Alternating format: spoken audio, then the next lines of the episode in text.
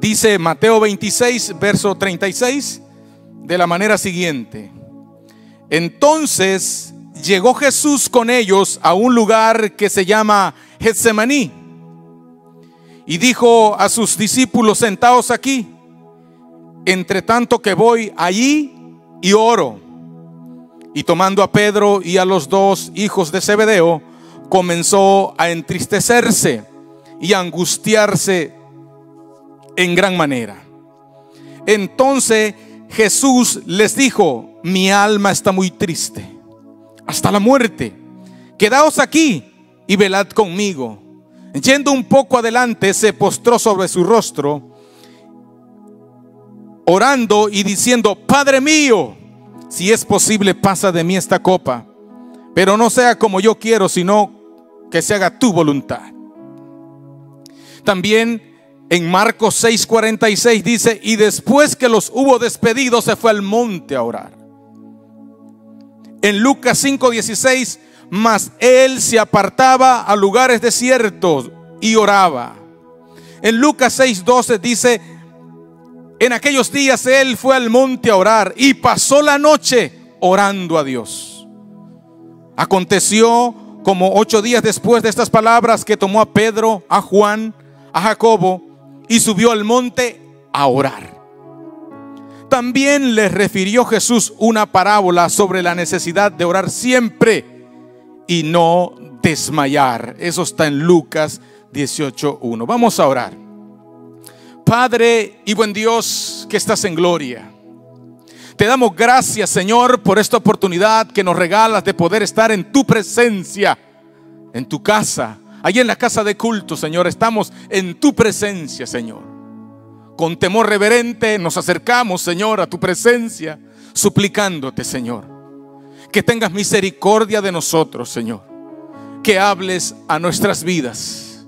Dile, mi hermano, levanta tus manos dile, Señor, habla mi vida, Señor. Te abro mi mente, te abro mi corazón para que hables a mi vida, que tu verdad eterna llegue a lo más profundo de mi corazón, Señor. Me resisto a seguir siendo el mismo. Anhelo ser transformado, Señor. Revélate cada día más y más a mi vida a través de tu preciosa palabra. Tu palabra es lámpara a nuestros pies y lumbrera a nuestros caminos. En el nombre poderoso de Jesús.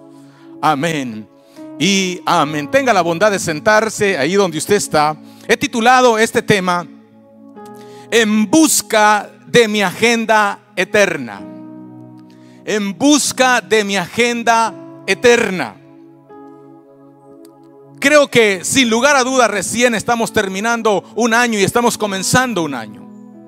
Y todos de una manera u otra siempre planeamos, escribimos planes, escribimos metas en el 2021 hubieron quizás muchas metas que no lograste concluir, no lograste alcanzar. Y viene el 2022 y te proyectas nuevamente para alcanzar las metas. Pero cuando yo pienso en el tema que le he puesto en busca de mi agenda eterna, quiero decirle algo bien precioso. El día que usted encuentra esa agenda eterna, ese día es cuando usted realmente comienza a vivir para los propósitos de Dios. Es imposible pretender vivir sin encontrar el verdadero propósito de nuestra existencia. Yo creo que lo mejor que podemos hacer nosotros al venir a Jesús, lo mejor que podemos pedir, lo mejor que podemos buscar es la agenda eterna, el propósito específico que Dios tiene para cada uno de nosotros. Y el día que usted lo encuentra, ese día realmente usted está listo para vivir y está listo para morir con satisfacción, sin miedo a nada. El día que logramos encontrar esa agenda, esa asignación para nosotros. Ese día la envidia se va de tu casa, la envidia sale de tu corazón. Y dejamos de ser peleoneros, de andar anhelando lo que otro tiene. Pero cuando yo leí esta palabra y pensaba en esa escena donde Jesús está en el Getsemaní, se me venía a la mente que también en un huerto, también ahí la humanidad fue destruida, la humanidad fue golpeada, fue sujetada a vanidad.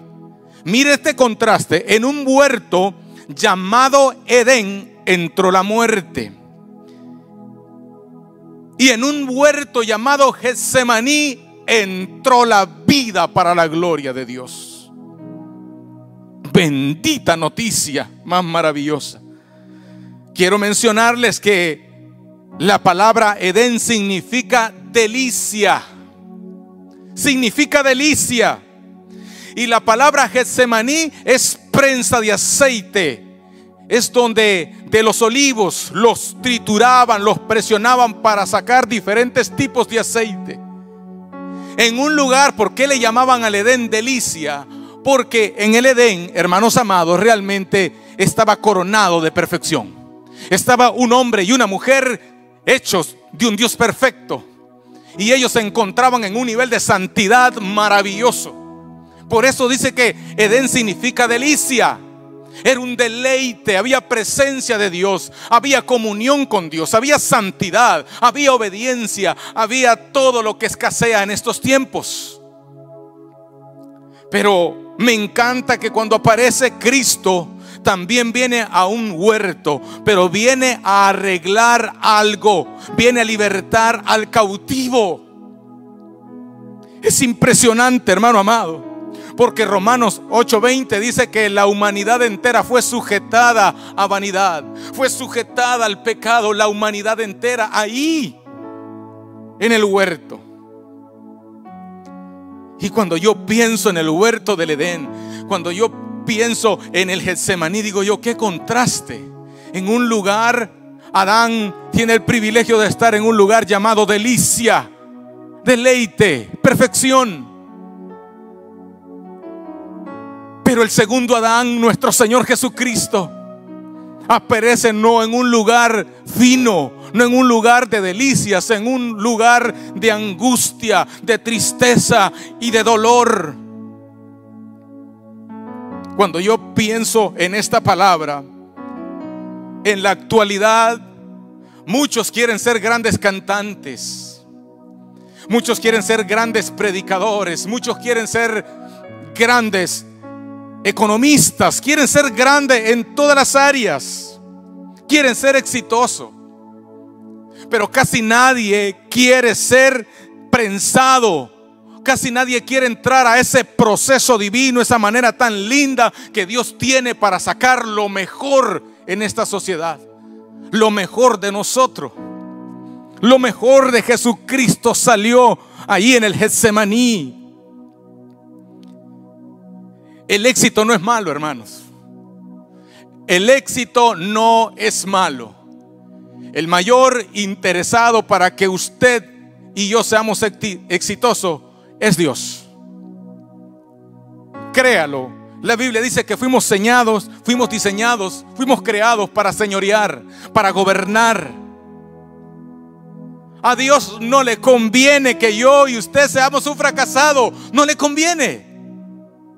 El mayor interesado en que usted sea exitoso en todas las áreas de la vida es Dios.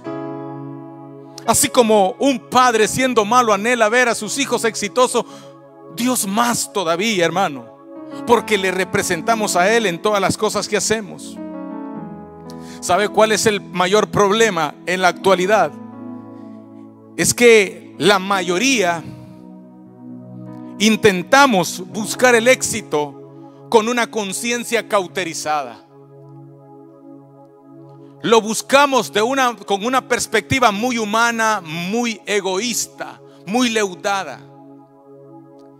Y como desde el principio la humanidad fue sujetada a la vanidad de la vida, entonces de una manera vanidosa queremos conseguir el éxito. De una manera vanidosa queremos alcanzar la prosperidad. Queremos llegar a ser grandes hombres, grandes personalidades. Queremos enriquecernos de una manera muy vanidosa. Y uno tiene que tener cuidado porque Dios tiene una manera bonita de darte todo lo que Dios tiene para ti.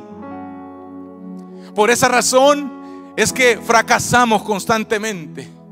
Llegamos a finalizar un año y evaluamos y nos damos cuenta de que no hemos avanzado mucho. Y que seguimos fracasando. Y seguimos fracasando. Seguimos fracasando. Seguimos fracasando. Seguimos fracasando. Y terminamos frustrados. Es más, muchos de ustedes quizás dicen, men, yo tengo 10, 15, 20 años y no veo la luz del sol. No veo prosperidad en mi vida. No veo, no veo un avance en todos los proyectos que tengo. Siempre termino mal. ¿Por qué, hermanos amados? Porque tratamos de conseguirlos por nuestras propias fuerzas. Todo lo que Dios tiene reservado para ti no tienes que forzarlo, no tienes que presionarlo. Solo tienes que venir y recibirlo. Pero antes de eso necesitamos humillarnos delante de Dios y reconocer de que sin Él nada somos. Cuando yo medito en esta palabra, hermano, evalúo mi vida, hermano. Seamos sinceros.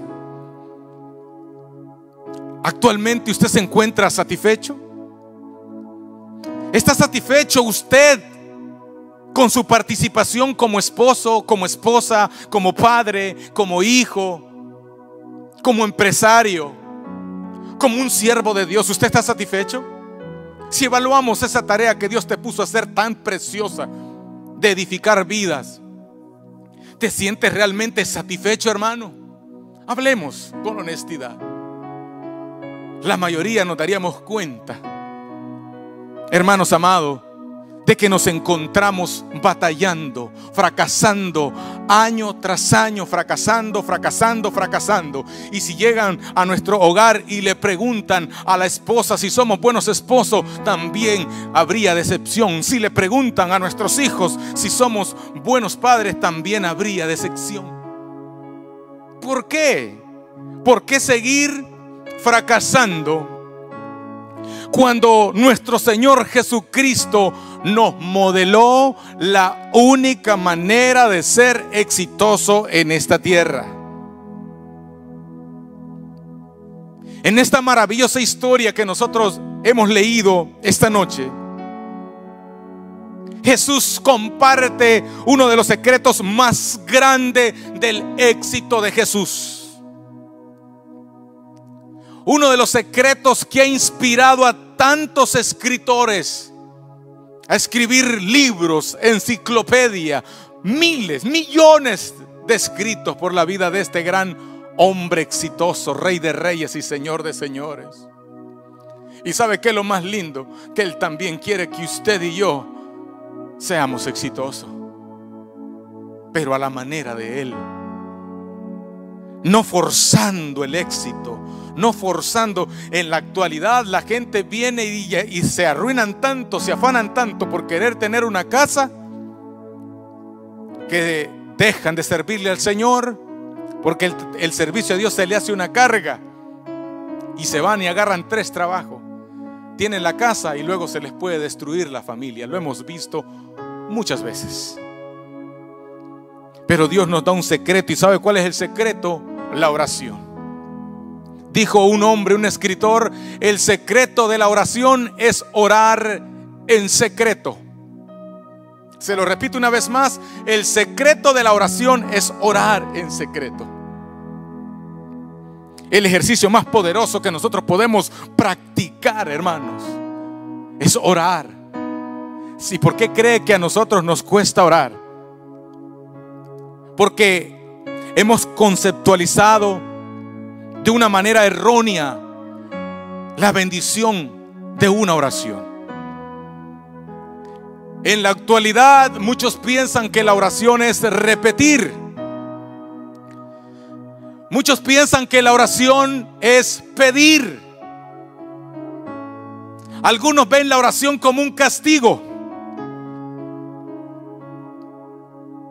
Y eso cuando los que la ven la oración como un castigo, eso lo aprendieron en la iglesia tradicional, porque cuando usted iba a confesarse con un sacerdote, para pagar la penitencia le decía, rece tres Padre Nuestros y dos Ave María. Era como un castigo para poderlo absolver de ese pecado cometido. Pero realmente, hermanos amados, la oración no es repetir. La oración no es pedir, hermanos amados. Yo quiero que se les quede bien claro este día. Que Dios active en usted una pasión desbordante por orar al Señor, por tener una comunión íntima con Dios. Y yo quiero que escriba esto, escriba esto en letras grandes. Uno de los beneficios más grandes de la oración es la revelación de nuestro propósito. Uno de los beneficios más grandes de la oración es la revelación de nuestro propósito. La oración no fue diseñada para pedir y satisfacer las necesidades. La oración no fue diseñada para pedir de una manera egoísta y satisfacer tus expectativas carnales. La oración tiene como propósito comunión íntima. Luego que haya comunión íntima, entonces realmente el reino de Dios llega. Cuando la Biblia dice buscar el reino de Dios y su justicia, ¿a qué se refiere? A que busques primero los propósitos de Dios, los planes de Dios, la agenda de Dios. Dice buscar el reino de Dios y su justicia y lo demás vendrá por añadidura. En la actualidad la gente anda detrás de la añadidura y eso es muy lamentable. Cuando hablamos del reino, estamos hablando de la agenda eterna de Dios, de su propósito específico para cada uno de nosotros. Me encanta, hermanos amados, la perspectiva de Jesús acerca de la oración. Para Jesús, la oración se apodera de lo eterno. Repítase esta frase todos los días hasta que se active en usted una pasión desbordante por orar. La oración se apodera de lo eterno. Ningún hombre es más grande que su vida de oración. Reinos enteros fueron estremecidos por hombres de oración. ¿Por qué? Porque se activan, ahí hay dos requisitos importantes que se adquieren en la oración. Visión y pasión y ambas son encendidas en una vida de oración. Pero no estamos hablando de, tu visión. No estoy hablando de tus planes, no estoy hablando de tus metas, estoy hablando de las metas de Dios, de los planes de Dios, de la agenda de Dios para cada uno de nosotros. Me encanta, hermano. Jesús, hermano, si usted lo ve, no le voy a leer nuevamente todos los textos, pero él dice que estaba angustiado y le decía a los discípulos, velad conmigo. Iba por allá angustiado y volvía a orar. Y lo encontraban por allá orando. Y se apartaba a las montañas solo orando, clamando. Lo que más le enseñó él a sus discípulos fue a orar. Y me encanta, hermano amado, porque Jesús, al entrar en esta prensa, al ser triturado, hermano, Jesús estaba respondiendo a una agenda eterna. Jesús estaba respondiendo a tu salvación, a tu restauración, a la libertad de tu pecado. Él quería libertarte. Jesús no estaba solamente pensando en su propia agenda estaba pensando, ahí estaban hermanos, en esas lágrimas, en esa oración, ahí estaba tu nombre, ahí estaba tu familia. Y por eso es que hoy estás aquí sentado, vestido en tu juicio cabal, sirviéndole al Señor. No es una casualidad. Tu salvación fue gestada en un Getsemaní, en un lugar de agonía, en un lugar de presión. Yo alabo a Dios por ese sacrificio tan lindo, hermano. Jesús fue más conocido por un hombre de oración que por un gran teólogo. Si usted hace una diferencia entre Jesús y el apóstol Pablo, rapidito acomodamos a Pablo en la línea de los teólogos y eruditos de los tiempos, ¿sí o no? Como un gran maestro de la ley. Pero cuando usted piensa en Jesús, piensa más en un hombre misericordioso, en un hombre justo, en un hombre santo, en un hombre obediente, un hombre sometido a una agenda eterna. Pero pensamos más en un hombre que es un hombre de oración. Es más, Jesús vivió orando y murió orando por ti. Jesús, en toda su trayectoria, cuando salió a su ministerio en esos tres años, usted lo va a ver siempre orando, pero se, se despidió en la cruz orando por nosotros cuando Él decía, Padre, perdónalos porque no saben lo que hacen. Es algo impresionante, hermano. Quiero mencionarles un poco, hermano, acerca de la visión clara de nuestro propósito. La tiene Dios. La visión clara de nuestro propósito la tiene Dios. Lamentablemente, es muchos hermanos amados, no les gusta pasar el proceso. Mencióneme a un discípulo que no haya pasado por esa prensa. No hay ninguno. Toditos Jesús y sus doce discípulos, todos pasaron por esa prensa. Y por eso vivieron para el propósito de Dios y murieron cumpliendo su propósito, la agenda eterna para ellos. Hermanos, meditemos. La visión clara de nuestro propósito la tiene Dios. Y ya dejó el medio. Yo creo que es tiempo de que nosotros hay que crear un Getsemaní en nuestras casas. ¿Qué tal si comienzas a llevarle esta palabra linda a tus hijos?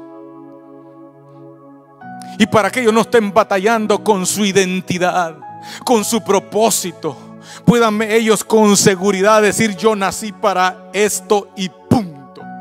Voy a vivir por esta causa. Cuando alguien no entra a esta universidad, porque para mí el Getsemaní es la universidad teológica más poderosa que saca los mejores ministros. Se lo repito una vez más. El Getsemaní es la universidad teológica más poderosa que ha sacado los mejores ministros de todos los tiempos. No le quito méritos a los institutos bíblicos. Pero si usted va a un instituto bíblico y no se inscribe en un Getsemaní continuo, cuando vaya a la práctica se va a dar cuenta de que somos llamados a sufrir. Somos llamados a padecer. Somos llamados a ser pacientes. Y que constantemente estamos, Dios nos pone en esa prensa Imagínese, le voy a poner este, este verso de la Biblia, segunda de Corintios 12, verso 8 dice, respecto a lo cual tres veces he rogado al Señor que lo quite de mí. Y me ha dicho, bástate en mi gracia, porque mi poder se perfecciona en tu debilidad. El gran apóstol Pablo, aquel hombre que fue hasta el tercer cielo, que escribió casi más de la mitad del Nuevo Testamento, que tuvo experiencias sublimes, fue hasta el tercer cielo, imagínense qué clase de privilegio. En la agenda eterna de Dios no estaba el que él fuera sano, porque Dios adrede le había puesto un aguijón en la carne para que lo abofeteara, para que cumpliera fielmente la agenda eterna de Dios. O sea que el plan de Dios no era tenerlo enfermo. Pablo era bastante orgulloso y Dios de una manera sabia pone un aguijón en su carne para que no se enaltezca, dice la palabra del Señor. Mire qué lindo es Dios. Que en la agenda de él, de ese gran hombre, ese gran predicador, ese gran ministro, digno de imitar, en la agenda de Dios no estaba sanarlo. ¿Por qué?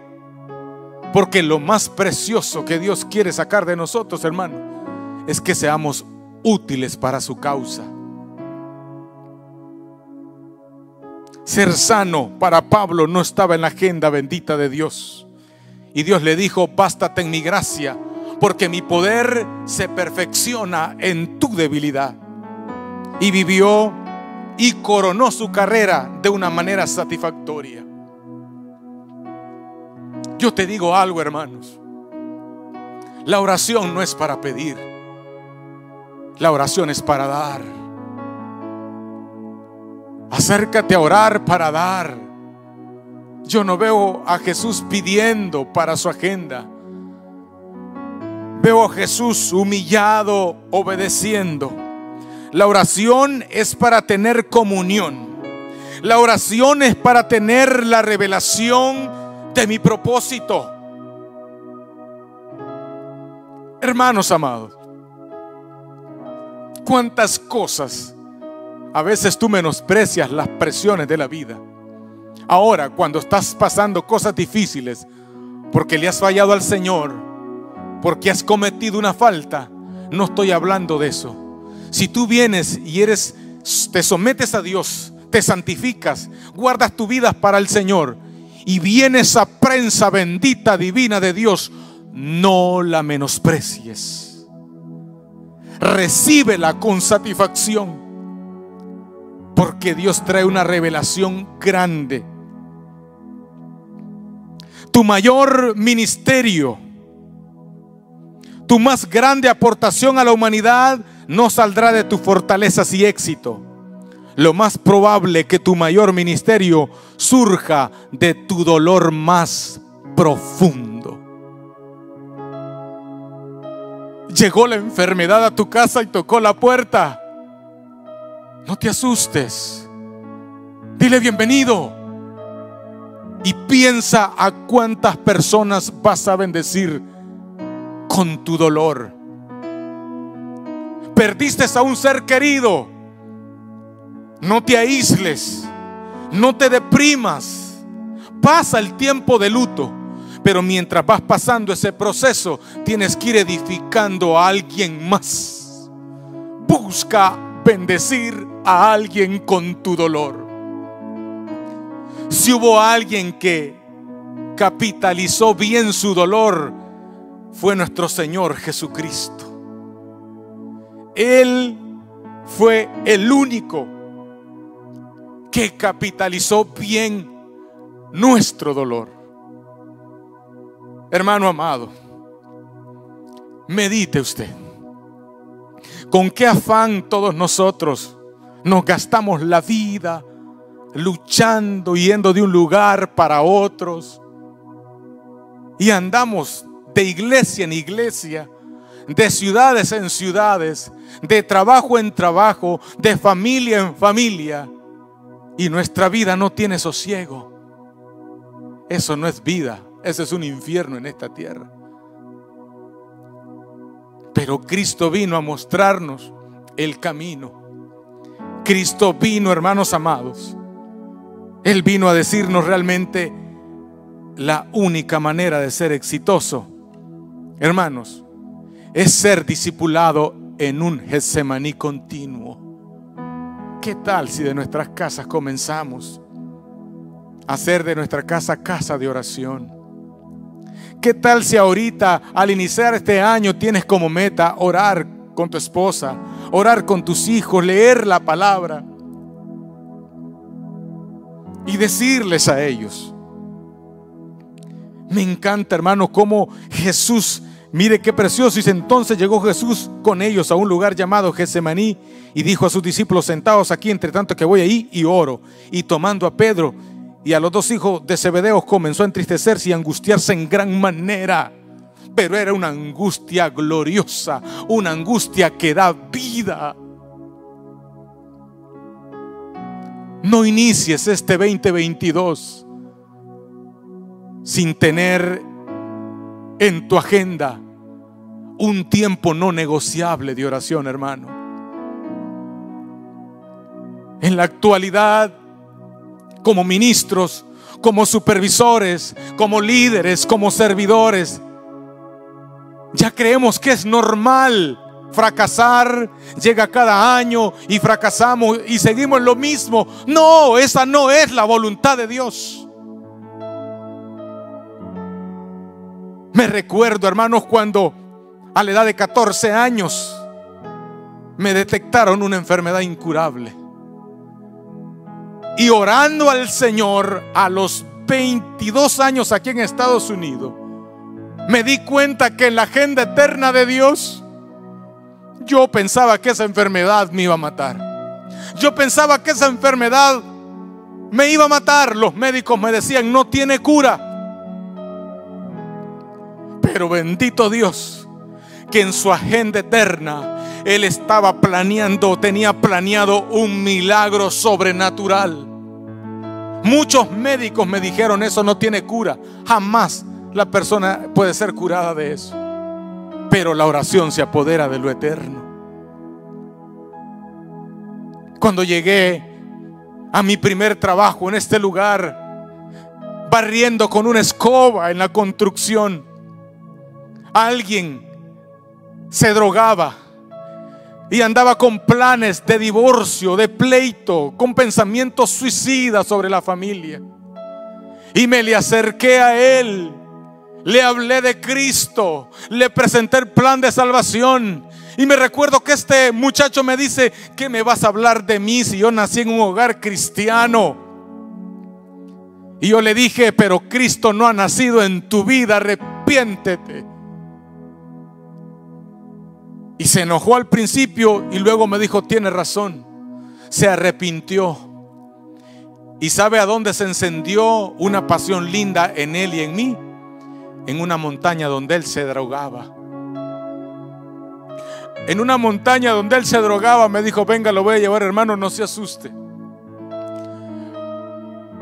Pero en esa montaña se encendió una pasión desbordante y se activó la agenda eterna para mi vida. Se activó no la visión de un hombre, honramos a nuestros pastores, pero se activó la agenda eterna de Dios directo al corazón. Hermanos amados, y desde ese día yo no vivo para otra cosa y no oro por otra cosa. Es más, no tengo que pedirle cosas materiales a Dios porque Él sabe de qué tengo necesidad. Yo le digo, dame gracias para llegar a las personas. Señor, dame gracias para salvar a alguien, para restaurar a alguien, para levantar al perdido. Dame gracias. Hermano amado, como ministros, necesitamos nosotros crear un Getsemaní en tu carro, en tu casa. Abramos nuestro corazón al Señor a esta palabra. Jesús nos modela cómo se es exitoso en esta vida. Puedes alcanzar muchas cosas en esta tierra, pero si no logras tener la agenda eterna de Dios para tu vida, considérate el hombre más fracasado de toda esta humanidad. Dios quiere, hermano, revelarse a nosotros. Te hago una pregunta. ¿Te encuentras satisfecho? Si no estás satisfecho y quisieras este 2022 comenzar de nuevo, pero a la manera de Dios, comienza reconociéndole en tu corazón. Estás fracasado, estás apartado del Señor y quisieras rendirte al Señor. Hoy puedes recibir a Cristo en tu corazón. Esa insatisfacción que te gobierna, esa aflicción, ese fracaso constante, se puede resolver si recibes a Cristo en tu corazón esta noche. El Señor hoy toca la puerta de tu corazón y llama. Déjale entrar. Déjale entrar. Déjalo que Él te gobierne. Déjalo que Él te señoree. Y si tú estás atravesando situaciones difíciles, disfruta tu proceso. Siempre Dios te va poniendo en una prensa para ir sacando lo mejor de ti. Tu mayor ministerio quizás no saldrá de tus fortalezas y de tus éxitos, pero sí puede salir de tu dolor más profundo, te dice el Señor. Vamos a cerrar nuestros ojos un momento. Yo quiero que medites en esa palabra que hemos recibido. Hay una agenda eterna. Si conoces ese propósito, si no, en esta ocasión tú puedes rendirte al Señor con todo el corazón. Si tú no te has entregado a Cristo y quisieras hacerlo por primera vez, repite conmigo esta oración, Padre y buen Dios que estás en gloria.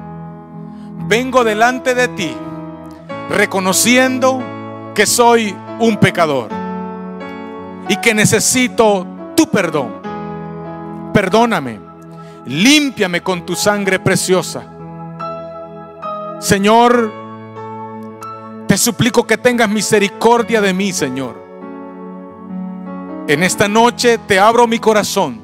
Te recibo ahora como mi único y suficiente Salvador para mi vida. Señor, lléname de tu Espíritu Santo. Señor, para serte fiel todos los días de mi vida. En el nombre poderoso de Jesús. Amén.